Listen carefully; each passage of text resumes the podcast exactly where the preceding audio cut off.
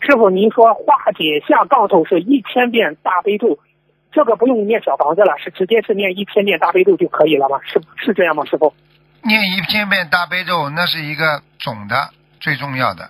然后呢，小房子也要念的。嗯，你就说你今天不想饿死，你哦可以你你说你吃饭就行了吗？那当然可以了。问题你要吃菜的呀，嗯嗯，对不对啊？